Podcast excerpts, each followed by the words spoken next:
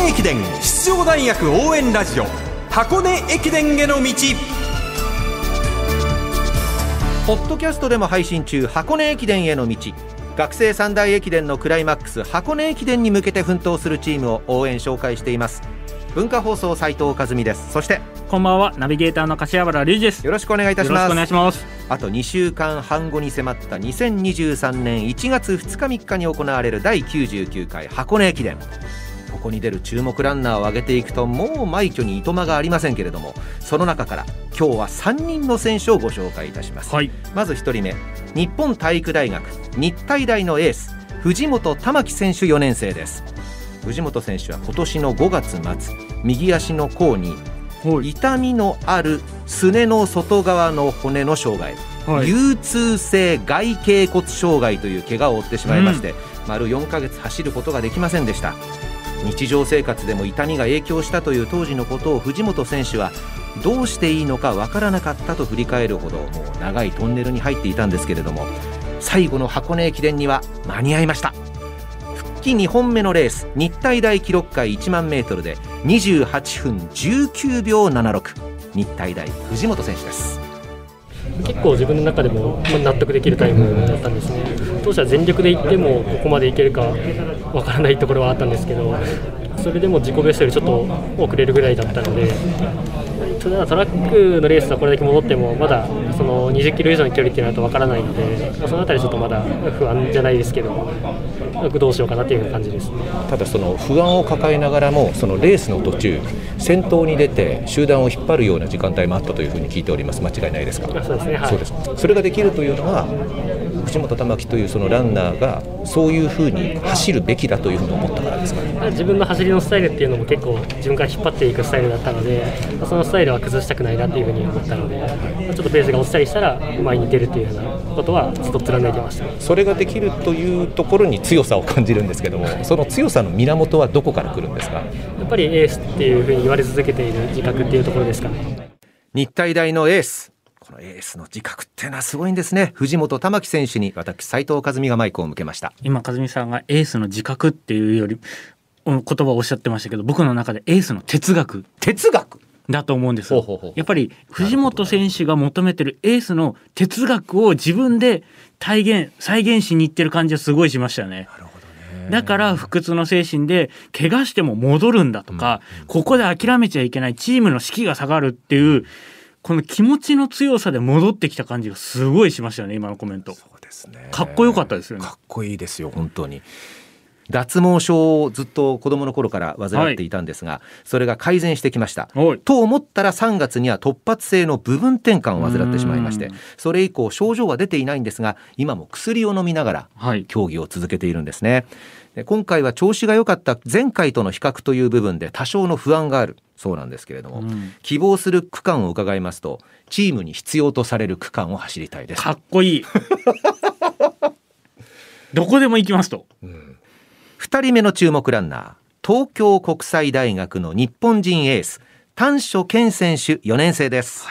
今シーズンの丹所選手は出雲のエース区間3区を走って区間5位リベンジを狙った全日本では2区8位という本来の力からすると歯がゆい結果にねここまでなってますね。そうですね、全日本大学駅伝はお話にならなかったと悔しそうに振り返った丹所選手なんですが失敗したからこそ今は燃えているということです東京国際大学丹所健選手に最後の箱根駅伝の希望区間を聞きました今回はどこを走りそうですか？肉です。2区あもう、はい即答の断言もうはい2区への強い思いというのは存じ上げておりましたけれどもはい。もう2区以外は考えていないということですね考えてないです。はい。そうですか。はい2区にはどんなイメージがありますか？まあ本当に鬼のコースだなっていうのは思ってて、まあ最後のやっぱり坂っていうのは、はい。もうみんな口揃えて、もうあれはきついって、もうんう走、もう走りたくないっていうふうに、はい。まあ言ってるんで、まあでも、それでもやっぱり地元なんで、はい。まあ最後、まあしっかり、はい、地元にお世話になった人たちに、えー何か感じ取ってもらえるような走りができればと思います。東京国際大学のエース4年丹所健選手でした。いやこれ丹所選手が2区走って、まあ、今回あの2区を走るということでコロナ禍になってから初めて有観客試合今のところなりますのでそうですね。これ丹所選手地元凱旋ですから、はい。相当なお客さんが見に来てくれるし歓声は出せないもののすごい大きな拍手が起きるんじゃないかなと思うとそうねこれはもう腕の見せ所というか力の発揮してやっぱり丹所ちげえなと。その湘南に知らしめてほしいですよね。地元の友達の口調でしたね今2区権太坂を下り切った平戸中学校の出身、はい。ということなのでさぞ同級生が集まるでいしょうね。これ多分今から計画してんじゃないですかね。間違いないでしょうね、はい。今日ご紹介する最後のランナーは法政大学の次のエース松永玲選手3年生ですあの首を傾けながら走るあの松永選手でしょうか。はい。令和の宋兄弟のような感じですよね。おうなんかこう首を傾けながら走るっていう意味ではね、えっ、とどっちがどっちだったっけな。右がたけしさんひ左がしげるさんですかね。だったかなっていう感じですね。青山学院の横田俊吾選手は右手の腕振りが卓球の素振りにそっくりということで横卓球というあだ名でファンには有名ですけれどもこの法政松永選手も箱根でブレイクする予感たっぷり漂ってますねまずその独特な首を傾けて走るフォームについて語る法政松永玲選手です。普通の選手だったらもうどっちか左だけとか右だけとかに傾いてるって言われてるんですけどけ結構僕の場合不規則で。そこがもうすごいなみたいな言われてます。自分も読めないんですか？今右傾いてるなとか左傾いてるなとか。そうですね。自分でももうどっちに傾いてるか分かんないですね。法政大学3年松永玲選手インタビュアー文化放送山田美希俊アナウンサーでした。そのくらい必死で走ってるってことなんでしょうね。ねえ。はい、まあ本当にその首の傾きっていうところでバランスを取ってたりとか、まあいろんな多分ことだと思うんですけどそのくらい必死に走って前を追いかけようとか勝負しようっていうところで気持ちが出てるっていう表れなんでしょうねきっとね。そうですね。ラジオのアナウンサーとしてはこれは描写のしがいありますよ。今左に傾いてますとか、今度は右ですとか 言えますからね。変化がわかりますよあねー。それはすごいあの解説者としてはありがたい。確かにそうですね。では松永選手のインタビューです。どうぞ。